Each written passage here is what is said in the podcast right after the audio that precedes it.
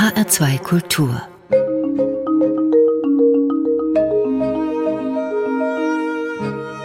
Doppelkopf Heute am Tisch mit Barbara Schneider-Kempf. Gastgeber ist Andreas Bomber.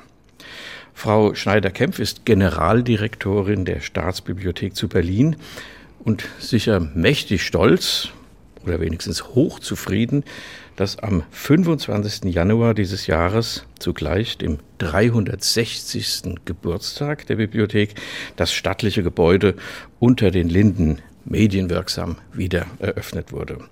Was ging Ihnen da durch den Kopf an diesem Tag?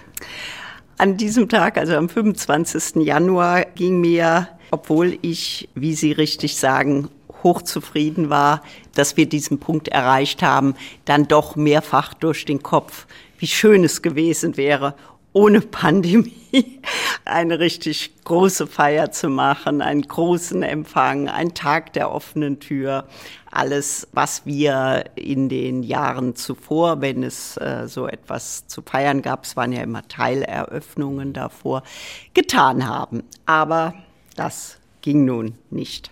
Vor der Tür steht der große Friedrich, das berühmte Denkmal von Daniel Christian Rauch. Als dieser König lebte, gab es die Bibliothek schon, die 1661 gegründet worden und ich denke mal eine der ältesten Institutionen ihrer Art. Warum haben die damals noch Kurfürsten, die preußischen, überhaupt eine Bibliothek gegründet? Ihnen geht ja nicht unbedingt der Ruf voraus, dass sie jedenfalls in allen Zweigen dieser Familie sehr kulturaffin waren. Das haben Sie sehr schön ausgedrückt. Aber man muss wirklich sagen, Sie waren es dann doch in bestimmten Zweigen. Und ich bin schon davon überzeugt, dass der große Kurfürst, der die Bibliothek begründet hat, nicht nur einen Repräsentationsgedanken damit verbunden hat, so in dem Sinne, das macht man jetzt, sondern auch ein Interesse hatte an den Inhalten. Dass das dann bei dem ein oder anderen König der Preußen mehr oder weniger ausgeprägt war, ja, das war natürlich so. Ich möchte aber einen kleinen Schlenker gleich machen, und zwar zu den preußischen Frauen.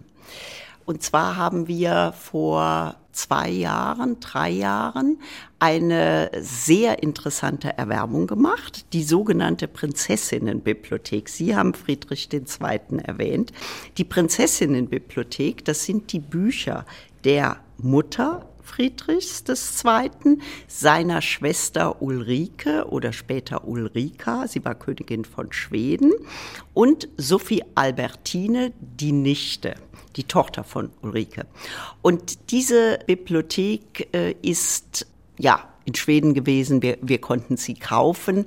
Und sie gibt eben Zeugnis davon, dass auch die preußischen hochadligen Damen tatsächlich gelesen haben. Mhm. Friedrich II. ist ja so eine zweipolige Figur. Einerseits ein unerbittlicher Kriegsführer, auf der anderen Seite das weiß man aus der Bach-Biografie und von seinem Flötenspiel.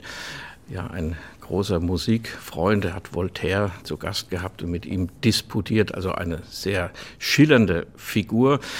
Was haben denn die Preußen damals gesammelt? So viele Bücher gab es ja noch gar nicht auf der Welt. Also wenn man heute sieht, da rechnet man nach Millionen.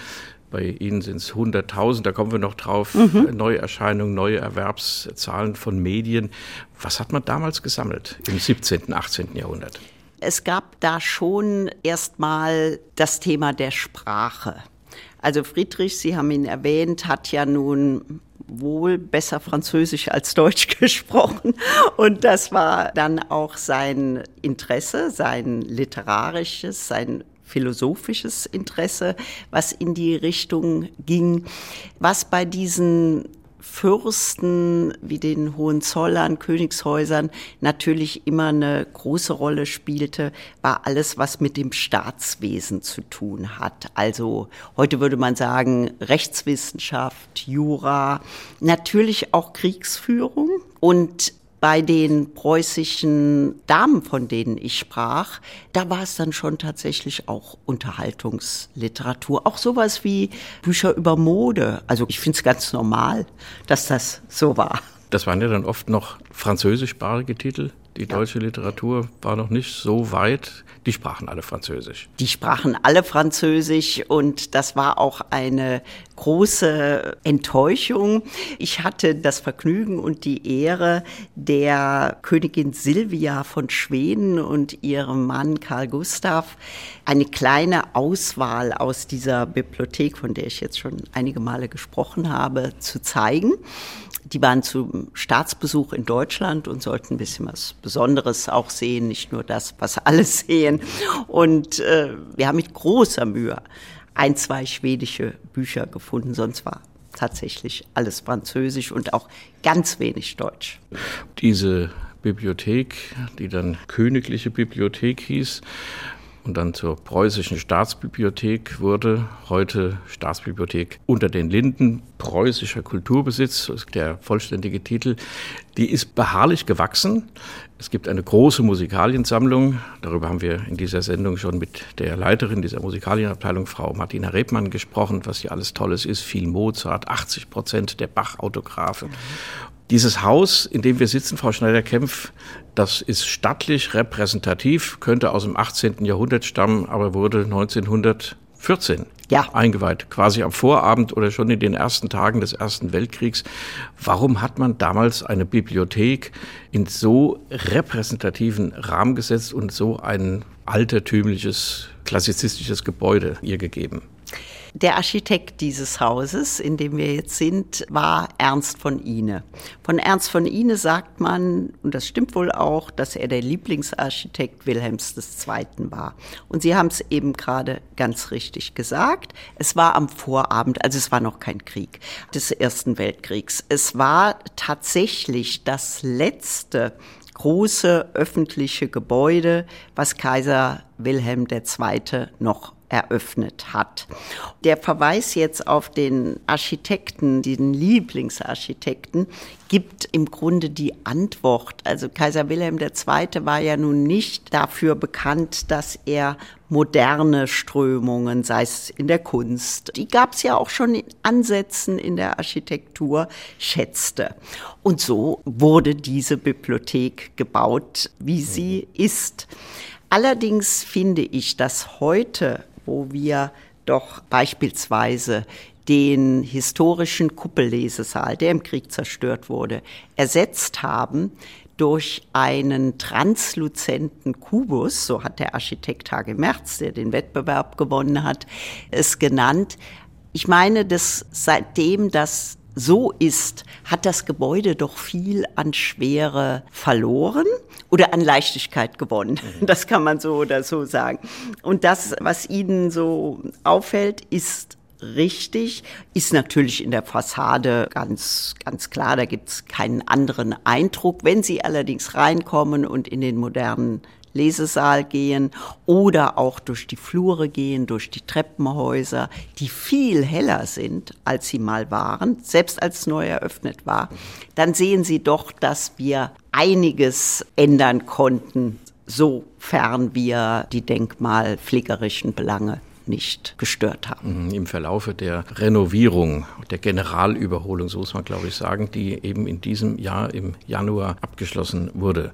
Darüber sprechen wir gleich weiter, Frau ja. Schneider-Kempf. Jetzt kommt die erste Musik. Was könnte es anders sein als ein brandenburgisches Konzert von Johann Sebastian Bach?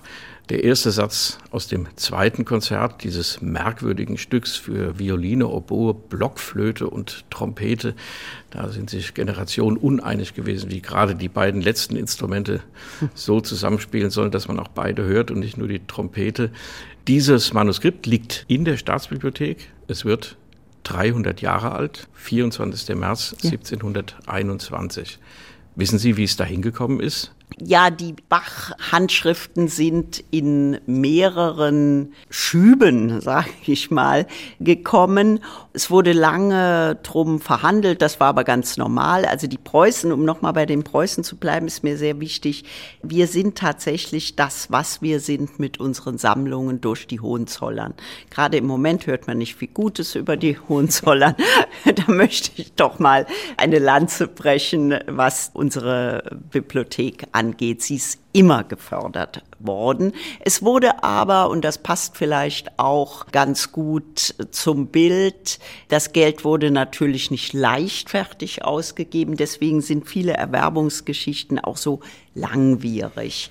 Bei Bach ist es ja so, dass es tatsächlich eine ganz klare Provenienzlinie gibt von den Söhnen bis zum Verbleib der Handschriften bei uns im Haus, allerdings wie gesagt in mehreren Etappen.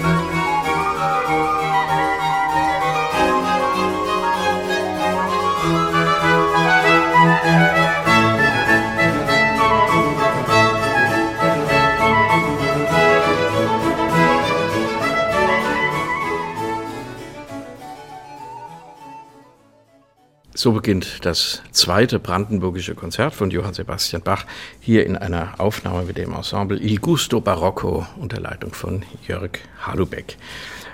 Barbara Schneider-Kempf, zu Gast in Doppelkopf in H2 Kultur, die Generaldirektorin der Staatsbibliothek zu Berlin und auch vermutlich im Neben beruflichen Ehrenamt Präsidentin der Brandenburgischen Bachgesellschaft. Das schreit ja geradezu nach brandenburgischem Konzert.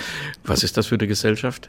Es gibt in Potsdam eine Initiative, an der Spitze steht der Kantor der Nikolaikirche, Björn Wiede, die das Erbe Bachs besonders pflegen will. Und bis zur Corona-Epidemie gab es auch jedes Jahr die Bachtage, die Ostertage mit Bachmusik. Der Hintergrund, warum ich dazu gekommen bin, ist natürlich zum einen unser großer Bestand. Sie haben gesagt, über 80 Prozent an Bachhandschriften. Aber es kam noch was Zweites dazu, dass ich nämlich, bevor ich an die Staatsbibliothek ging, zehn Jahre in Potsdam die damals neu gegründete Universitätsbibliothek geleitet habe. Und so kam Potsdam zu Berlin, zur Staatsbibliothek und das Ganze hat sich gut miteinander verbunden. Das ist ein gutes Stichwort, neue Universitätsbibliothek, neue Bibliothek. Sie sind Generaldirektorin einer sehr alten Bibliothek, viel Tradition. Wir waren bei dem Bauwerk an sich, Frau Schneider-Kempf. Mhm. Wenn Sie heute eine neue Bibliothek bauen könnten, ich sage in Klammern, das weiß ich aus Ihrer Biografie, dass Sie mal Architektur studiert haben. wie müsste diese Bibliothek aussehen? Also hier in Berlin ist es ehrfurchtgebietend, fast wie ein wilhelminischer Gerichtskomplex. Man wird eingeschüchtert oder man kann eingeschüchtert ja. werden. So eine War auch so gedacht, glaube ja, ich. Ja. Und heute, denke ich, ist man eher benutzerfreundlich, einladend. Wie muss dann ein solches Gebäude aussehen? Naja, zum einen haben wir ja das besondere Glück in der Staatsbibliothek zwei Gebäude zu haben. Also das, in dem wir uns jetzt befinden. Und dann, wie wir immer geradezu liebevoll sagen, der Scharunbau gegenüber der Philharmonie. Das ist zwar jetzt auch schon ein älteres Gebäude, es steht auch unter Denkmalschutz inzwischen, aber es ist natürlich ein modernes Gebäude, ein Beispiel für organisches Bauen. Und da ist in der Tat schon der Gedanke der Benutzerfreundlichkeit, der Abbau von Schwellen. Sie haben ja von, von Respekt gesprochen, den man hat, wenn man hier hineinkommt oder vielleicht sogar Ehrfurcht, jedenfalls innere Distanz. Das gibt's da alles nicht. Es gibt auch keinen klassischen Lesesaal, sondern es gibt, wie Sharun das nannte, eine Leselandschaft. Ich glaube, das Wort spricht schon Bände und äh, benennt den Unterschied. Und die Staatsbibliothek, die ja ein Ort des Sammelns und Bewahrens natürlich ist, die versteht sich auch als eine Benutzer, wie sagt man dazu, eine Benutzerbibliothek. Also man kann hier hin, jeder Mann kann hier hin, sich anmelden und ja. aus dem Bestand Bücher einsehen. Vielleicht nicht die kostbaren Handschriften, aber doch den größten Teil des Bestands, der zugänglich ist. Ja, also Sie können hier im Haus unter den Linden nicht entleihen. Wir haben schon ein Profil jeweils für die einzelnen Häuser. Aber Sie können im Prinzip alles sich zumindest in den Lesesaal bestellen. Bei den Handschriften ist das dann so eine Sache. Da müssten Sie schon einen guten Grund haben, warum Sie mit unseren hochwertigen Digitalisaten nicht zurechtkommen und tatsächlich das Original sehen wollen. Und das wird dann geprüft, zum Beispiel von meiner Kollegin, die bereits von Ihnen erwähnt wurde, Frau Dr. Rebmann, die entscheidet dann, ja, zeigen wir das Original oder reicht es denn nicht mit dem Digitalisat oder auch mit einem Faksimile? Die Faksimiles sind heute ja auch perfekt. Das Digitalisat, das vergessen wir nicht, aber ich möchte vorher noch eine andere Frage stellen, nämlich nach diesen beiden Standorten. Die Staatsbibliothek unter den Linden lag nach dem Krieg im russischen Sektor, gehörte dann zu Ostberlin und damit zur DDR. Der Teil an der Berliner Philharmonie, dieser Scharunbau. Das war die West, ja, es kommt schon, die Westdependance oder ein eigenständiges Unternehmen. Ja. Sie, Frau Schneider-Kempf, Sie sind seit 2002 am Haus und haben sicher erlebt, wie diese beiden Teile wieder zusammenwachsen mussten. Wie ging das denn? Also ich möchte da ganz ehrlich sagen, die ganz auch schwierige Zeit habe ich nicht am Haus hier verbracht da sind doch zwei Welten aufeinander gestoßen. Und ein bisschen, so wurde es mir berichtet, war es dann auch so wie in Deutschland insgesamt. Also es gab erst eine Riesenfreude, dass die Mauer gefallen ist, dass die zwei Bibliotheken zusammenkommen konnten. Es gab wohl auch ein großes Fest. Aber mit den Jahren hat äh, sich die Freude etwas verloren. Die Probleme standen mehr im Vordergrund. Und es war natürlich auch so, dass in diesem Haus hier allein nur baulich sehr, sehr viel investiert werden musste, so dass man fast den Eindruck gewinnen konnte, das Haus gegenüber der Philharmonie gerät so ein bisschen ins Hintertreffen, wird nicht mehr so viel für getan. Und das waren doch nicht immer einfache Zeiten.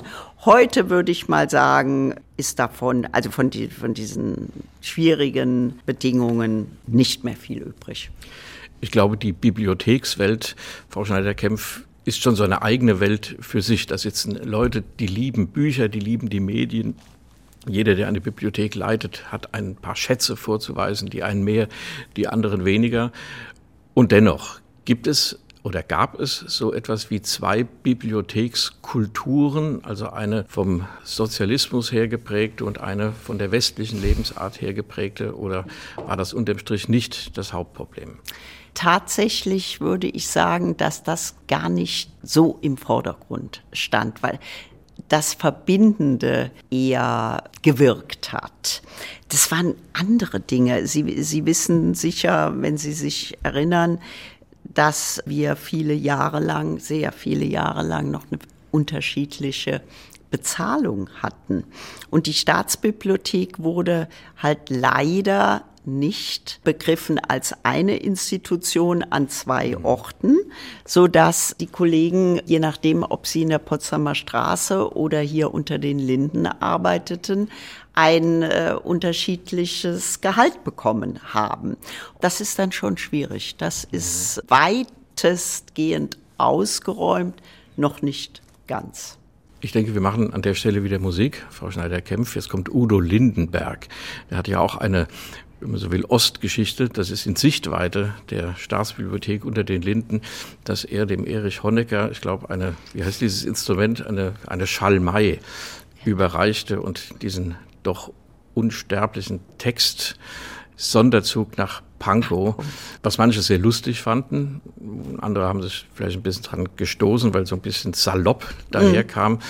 Sie haben sich ein Lied von Udo Lindenberg ausgesucht. Hinterm Horizont geht's weiter. Ist das so eine Art Lebensmotto oder ein Bibliotheksmotto? Wie ist das zu verstehen? Ja, genau so. Also ich finde die Melodie einfach sehr schön. Es gefällt mir sehr gut. Fällt mir, wollte ich schon sagen, mein Leben lang. Das stimmt nicht ganz, aber seit ich es zum ersten Mal gehört habe. Und ich finde, es hat auch was von einem Motto. Ja.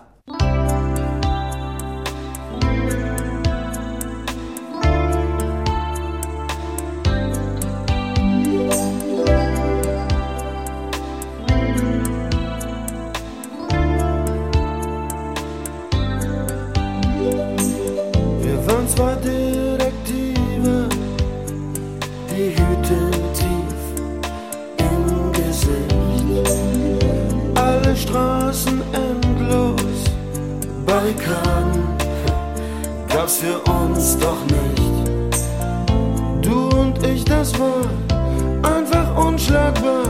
Ein paar wie Blitz und Donner. Und immer nur auf brennend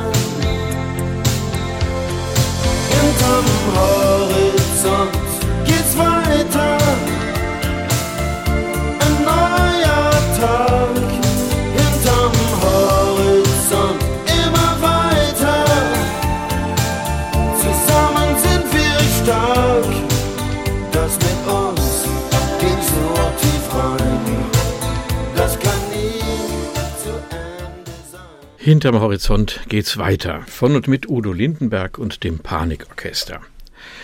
Barbara Schneider-Kempf, zu Gast in Doppelkopf in H2 Kultur, Generaldirektorin der Staatsbibliothek zu Berlin. Ein solcher Horizont für eine Bibliothek, Frau Schneider-Kempf, könnte die Digitalisierung sein. Man bewahrt Bücher, Karten, Zeichnungen und Zeitungen, Medien aller Art eben auf und gewährt den Menschen, den Nutzern Einblick nur noch am Bildschirm. Niemand muss mehr hingehen in die Bibliothek. Also so ist unsere Erfahrung ja Gott sei Dank nicht. Es fängt im Netz an. Also was anderes zu sagen wäre, wäre schlichtweg falsch. Die jungen Leute, und es sind nicht nur die Jungen, ich beobachte es ja auch an mir selber, man hat ein Thema, wo man sich nicht gut auskennt oder man liest einen Begriff und sagen wir mal aus der Geschichte und, und weiß nicht so ganz genau Bescheid, dann tippt man das ein und kriegt den Wikipedia-Eintrag und erstmal ist es gut. Dann geht es aber oft weiter. Und dann äh, ist man tatsächlich doch, hoffe ich wenigstens, häufig wieder in der Bibliothek. Die Kulturstaatsministerin Grütters hat zu unserer Eröffnung am 25. Januar gesagt, die Staatsbibliothek hat einen Bestand, der Google alt aussehen lässt. Das fand ich sehr schön formuliert. Und deswegen finde ich, muss man sich nicht grämen über diesen Einstieg, wenn es dann weitergeht. Und dann kommt noch ein anderer Punkt hinzu, wo man auch nicht hadern sollte, dass sehr, sehr viele unserer Besucher, Benutzer nicht hierhin kommen, um mit unseren Beständen zu arbeiten. Die suchen einen Arbeitsplatz. Und zwar einen Arbeitsplatz in Gemeinschaft und doch allein. Das ist diese konzentrierte Atmosphäre, die in all unseren Lesesälen vorhanden ist. Außerdem ist es ruhig. Wir achten sehr auf Ruhe. Wir haben ein striktes Handyverbot und das mögen viele das habe ich auch gerade jetzt im ersten Lockdown und dann diesem Dauerlockdown gemerkt, dass die Benutzerinnen und Benutzer so, ja, fast, fast schon verzweifelt waren, dass ihnen dieser Arbeitsort entzogen worden war. Die Bibliothek war zu im Lockdown. Das wurde ja auch vielfach kritisiert. Man las ja auch von den Büchern als Lebensmittel. Ja, klar, das ist eine Übertreibung, aber es macht so die Richtung deutlich, ja. in die das geht. Da haben sie sicher anderthalb weinende Augen gehabt. Aber sie mussten natürlich die Direktiven von oben mitmachen. Ja, also das ist, wie es ist. Wir haben äh, Hygienekonzepte, die sind ausgefeilt, die sind wunderbar, die würden auch, hoffe ich doch, Wirkung entfalten, haben wir uns ja auch beraten lassen. Aber wenn es eine andere Vorgabe gibt, dann gibt es die und dann können wir leider nichts mhm. dran ändern. Ich bin ja schon froh, wenn wir überhaupt wieder ausleihen dürfen. Ich habe gelesen, ungefähr 12 Millionen Medieneinheiten, sagt man so. Also Sie haben ja nicht nur Bücher, sondern auch Handschriften und vieles andere mehr sind verfügbar in der Bibliothek. Wie entscheiden Sie, was, sagen wir mal, unter Verschluss kommt, weil es einfach kostbar ist, das Papier nicht so viel mit Licht in Kontakt kommen soll, auch nicht mit, mit Schweiß, mit Händen und so. Wie entscheiden Sie, was dann wirklich übers Netz zugänglich gemacht wird? Also das ist etwas komplex, die Frage. Erstmal, wir haben tatsächlich zwölf Millionen Bücher. Plus, plus, plus. Mhm. Plus die Handschriften, plus eine Million, mehr als eine Million Karten. Wir kaufen ja im Jahr nach wie vor ungefähr 100.000 Bücher, nochmal Bücher, nur die genannt. Und äh, dass das dann wächst, ist ja sehr erfreulich und so soll es ja sein. Ja, unser Digitalisierungsprogramm ist an Schwerpunkten ausgerichtet. Ein Schwerpunkt, den haben Sie genannt, kann sein, dass eine Handschrift, ein Buch, ein wertvolles Buch muss das natürlich sein, fragil ist. Das ist nicht mehr so in die Benutzung gehen sollte. Das ist bei Handschriften ja sowieso immer ein vorrangiges Thema, ob man da Ja oder Nein sagt. Hängt vom Erhaltenszustand ab. Und dann haben wir eine große Zahl von hervorragenden Experten auf diesem Gebiet, die die Bücher danach beurteilen. Das wäre Punkt eins und Punkt zwei sind die Schwerpunkte und da möchte ich mal ein Beispiel nennen, was auch schon angeklungen ist. Natürlich war es für uns vorrangig wichtig, alle Handschriften von Johann Sebastian Bach zu digitalisieren. Die sind jetzt im Netz. Das Projekt hieß und so ist auch der Zugang Bach digital.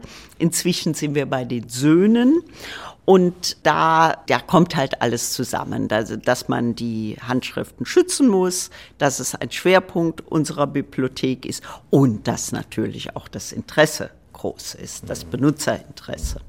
Das ist in der Tat für jedermann zugänglich. Bach Digital, das ist zusammen mit dem Bach-Archiv in Leipzig entstanden, wo ja auch noch ein paar Handschriften äh, verfügbar sind. Das ist eine ganz tolle Sache. Es gibt mhm. auch viele amerikanische Bach-Experten, die müssen jetzt nicht mehr herfahren. Ja. Die bleiben mhm. zu Hause und gucken sich das an und sie können das tausendfach vergrößern. Dann sieht man es besser, als wenn man mit der Lupe drauf guckt. Also ja. die Digitalisierung hat in der Tat sogar positive Seiten, die man beim, am Original nicht so finden kann. Jetzt kommt das Thema Nachlässe. Also da gibt es Menschen, die bedeutend sind, schon zu Lebzeiten und die ihre Bibliothek und alle Schriftgüter einer Institution vermachen. Da gibt es in Berlin zum Beispiel die Akademie der Künste, in Frankfurt gibt es die Stadt- und Universitätsbibliothek, ja. in München gibt es die äh, Bayerische Staatsbibliothek. Mhm. Nicht zu vergessen das Literaturarchiv in Marbach. Was sammeln Sie? Wie gehen Sie vor, wenn ein Mensch, ein Dirigent, Sie haben auch Wilhelm Furtwängler, habe ich gelesen. Ja. Ein Schauspieler, es gibt auch Gustav Gründgens hier, mhm. ein Schriftsteller der Bibliothek das Angebot macht, ihr könnt die ganzen Dinge haben. Dann müssen Sie ja auch entscheiden, nehme ich es oder nehme ich es nicht. Ja, da können wir uns wieder an unserem Profil orientieren. Aber Sie haben genannt das äh, Literaturarchiv in Marbach. Also ein Schriftsteller, ein zeitgenössischer Schriftsteller, wird zu 99,9 Prozent aller Fälle seinen Nachlass, also wenn er noch lebt, heißt es ja Vorlass, nach Marbach geben. Das ist da einfach konkurrenzlos. Wir haben einmal ein Verlagsarchiv hier an die Staatsbibliothek bringen können. Das ist der Verlag Wagenbach, weil das nun mal ein Berliner Verlag ist und das wäre dann vielleicht in Marbach nicht so passend gewesen. Und ab und zu gelingt uns das. Jetzt gehen wir aber mal zur Musikabteilung oder zur Musikaliensammlung. Da sind wir schon sehr gut platziert. Es gibt natürlich die Komponistenhäuser in Deutschland, wo man sammelt, aber es ist uns nicht nur bei Furtwängler gelungen, den Nachlass zu bekommen, sondern auch bei Claudio Abado. Das ist unser neuester Nachlass und Sie haben eine weitere Konkurrenzinstitution genannt, die Akademie der Künste. Das ist dann häufig doch auch in der Scha Entscheidung der Nachlassgeber, wo sie mhm. hingehen wollen. Also wir haben viele Nachlässe, wir haben allerdings eher inzwischen einen Schwerpunkt bei den Verlagsarchiven, wo ja manchmal Nachlassteile drin sind. Und dann sind es wissenschaftliche Verlage und nicht belletristische oder, oder äh, literarische Verlage.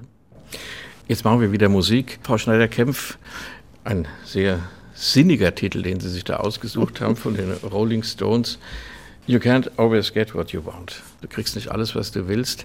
Da sprechen wir vielleicht, geht es vielleicht auch um Geld im Anschluss an die Musik, aber zu den Stones müssen Sie noch ein Wort sagen. Das sind, glaube ich, in diesen heiligen Hallen doch eher rare Exemplare. ja, ja, ich erinnere mich da gern an meine Jugend. Ich war also, als ich anfing, äh, mich für ja, Popmusik zu interessieren, wann tut man das so? Also heute ist es ja viel früher, also ich war, glaube ich, so 12, 13 oder so, dann doch ein Stones-Fan. Es gab dieses andere Lager, die Beatles-Fans, aber ich war bei den Stones.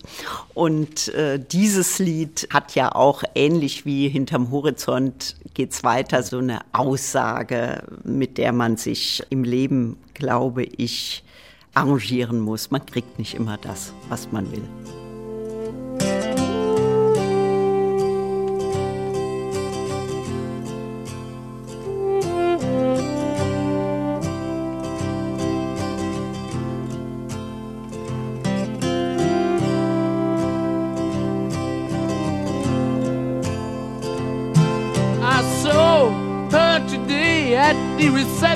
Reception. A glass of wine in her hand. I knew she was gonna meet her connection. At her feet was a footloose man. You can't always get what you want.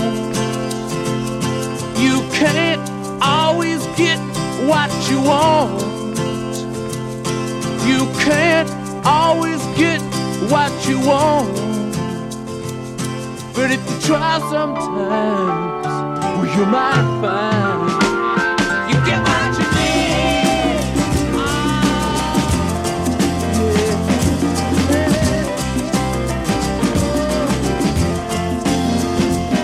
I went down to the Chelsea drugstore to get your prescription filled.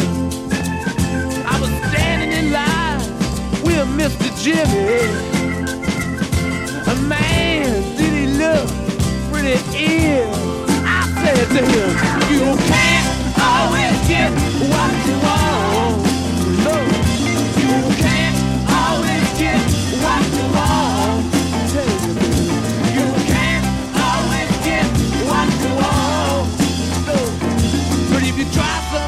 you just might find you get what you need.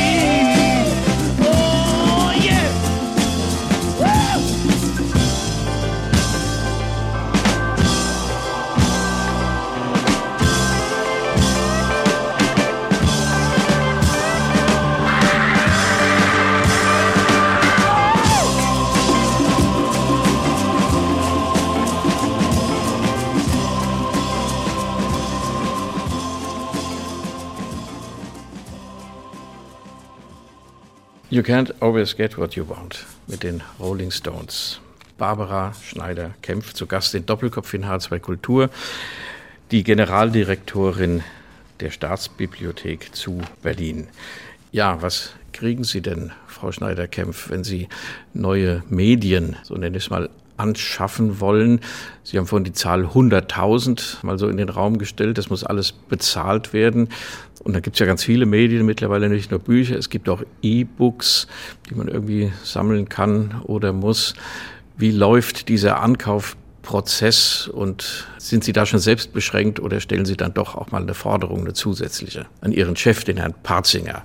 Ob der Herr Parzinger mir da helfen kann, bin ich nicht so sicher. Äh, Da geht's noch ein bisschen höher. Da geht's doch zum Finanzminister, zu unserem Ministerium der BKM, der Beauftragten für Kultur und Medien. Aber was äh, tatsächlich gelungen ist, und da hat Herr Parzinger eine große Rolle gespielt, wir haben in den letzten Jahren tatsächlich einen beachtlichen Aufwuchs unseres Erwerbungsetats verzeichnen können. Der ist noch nicht verstetigt. Das war sozusagen ein Projekt, das sind ja immer alles Projekte. Aber das war schon toll, die Summe, das waren acht Millionen, die wir da bekommen haben. Und jetzt geht's halt darum, dass die Summe auch auf Jahresscheiben verteilt natürlich bleibt. Und wenn das so wäre, wäre der Etat sicherlich zufriedenstellend. Man soll ja immer ein bisschen klagen, aber ich sage dann doch mal, dass das gut wäre. Wir müssen ja nicht alles kaufen. Das ist ein bisschen der Vorteil. Wir haben ein Profil. Das Profil heißt Geisteswissenschaften. Es heißt Rechtswissenschaft und Sozialwissenschaften plus die Ergänzung der historischen Sammlungen, über die wir am Beispiel der Musikalien schon sprachen. Als wir diese große Sonderzahlung bekommen haben, da gab es eine Gelegenheit, eine der seltenen Gelegenheiten, eine Bachkantate zu kaufen.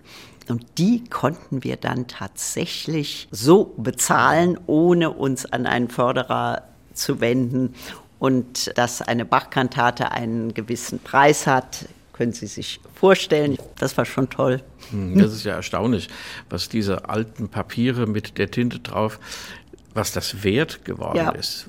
Woran bemisst sich eigentlich dieser Wert? Denn eigentlich ist es, ist es Papier und Tinte drauf. Und dass der alte Bach davor gesessen hat und geschrieben hat, das, ist der Wert? Das ist der Wert. Das ist der Wert. Und der, so viel kann ich schon sagen, dass eine Seite 90 bis 100.000 Euro wert ist. Das sind Auktionspreise, die sich dann mal ergeben haben. Es gibt gerade bei den Musikalien großes Interesse auch aus China wobei die dann natürlich nicht im öffentlichen Bereich landen, sondern in einem Privattresor tatsächlich als Geldanlage. Und da bin ich sehr froh, dass wir diese Bachkantate doch hier in die öffentliche Hand nehmen konnten. Bilanzieren Sie den Wert der vielen, jetzt sind wir schon bei 13 Millionen Medien, die in der Staatsbibliothek vorhanden sind? Nein, das ist nicht üblich. Wo lagern Sie die ganzen Sachen eigentlich? Ja, also diese wertvollen Objekte, von denen wir zuletzt sprachen, die sind in unseren Tresormagazinen. Hier in dem Haus unter den Linden, der Bibliothek unter den Linden, zwei Geschosse unter der Erde. In der Potsdamer Straße natürlich auch im Magazinbereich unter der Erde und sehr, sehr gut gesichert. Also sowohl vom Raumklima als auch was die Sicherheit angeht, also den, den Schutz vor Diebstahl oder ähnlich Schlimmem. Ja, und dann hofft man, dass die Staatsbibliothek nicht das Schicksal ereilt, wie es dem grünen Gewölbe beschieden war, Mhm. wo ja auch aus total gesicherten Räumen plötzlich diese Preziosen verschwunden Ja. sind bis auf den heutigen Tag. Frau Schneider-Kempf, wenn man den Internetauftritt der Staatsbibliothek zu Berlin mal studiert, da kommt immer wieder mal das Wort Dienstleistung vor. Wir haben jetzt die, wie hieß das in, im Lockdown, die körperlichen Dienstleistungen, körpernah, Körpernah. die körpernahen Dienstleistungen kennengelernt, auch so ein merkwürdiges Wort. Worin besteht die Dienstleistung einer Bibliothek? Also noch ein bisschen äh, schicker sagt man dann die Services. Es ist die, ja, schon, ich finde das mit der Dienstleistung gar nicht so schlecht, weil es doch beschreibt, dass wir etwas für andere tun, einen Dienst leisten. Das Bild der Bibliothek, die hortet und sich möglichst verschließt und möglichst wenig zugänglich ist, das ist ja eines der Vergangenheit. Eine Bibliothek bewahrt auch das kulturelle Erbe.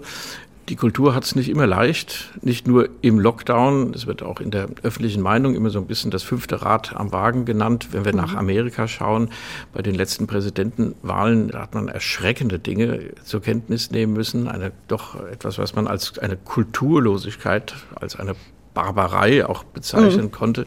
Wie ist denn das Klima in Deutschland? Sie sind institutionell gut abgesichert durch Ja. das BKM, die Beauftragte für Kultur und Medien.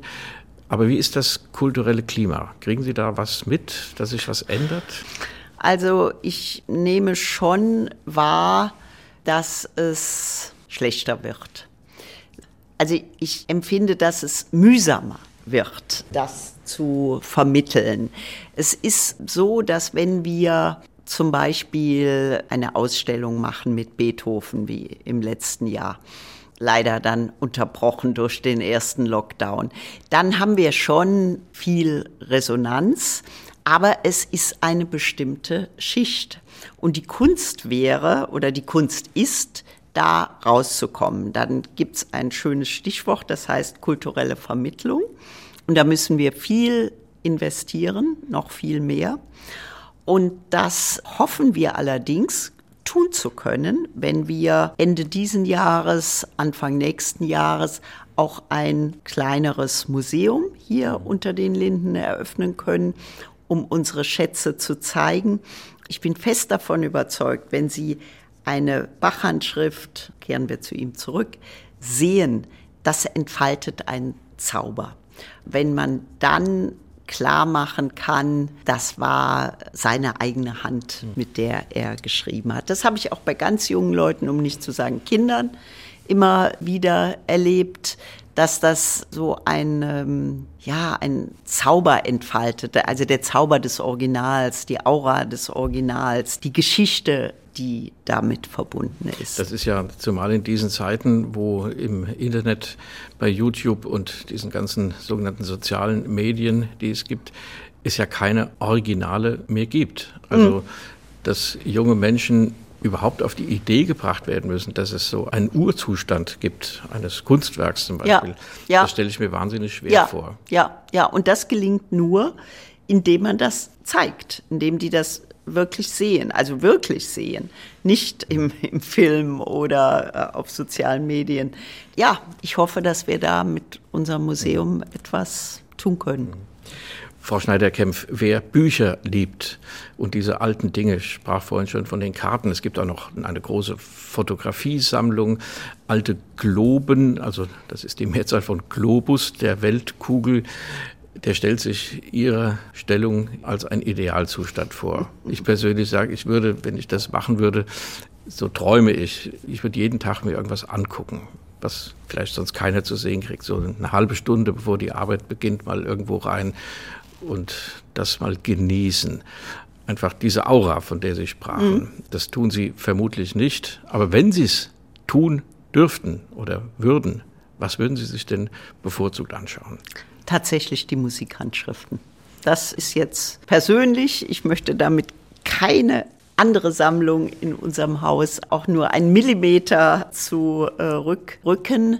Aber die Musikhandschriften ganz einfach, weil daraus ja Musik entstanden ist und weil die Musik einen Zugang hat zum Menschen, der einmalig ist. Zumal diese Musik, die in den Handschriften ist, ja noch gemacht werden muss. Mhm die ist ja zunächst mal nur auf dem Papier und sie ja, muss dann ja. im Grunde durch Kommt noch der Schritt. weitere ja. Künstler zum Klingen gebracht werden. Wie jetzt der letzte Satz, der Schluss des berühmten amerikanischen Streichquartetts von Antonin Dvorak. Ja, das war das erste Konzert, in das ich nicht so besonders begeistert mit meinen Eltern gegangen bin in Trier. Ich komme aus Trier. Ich war so, glaube ich, 14, äh, 15. Es wurde mir zum Geburtstag geschenkt. Es war Gott sei Dank nicht das einzige Geschenk. Also ich war skeptisch, aber es hat mir dann sehr gut gefallen. Barbara Schneider-Kempf, zu Gast in Doppelkopf in H2 Kultur. Vielen Dank für das Gespräch. Dankeschön. Gastgeber war Andreas Bomber. Vielen Dank fürs Zuhören.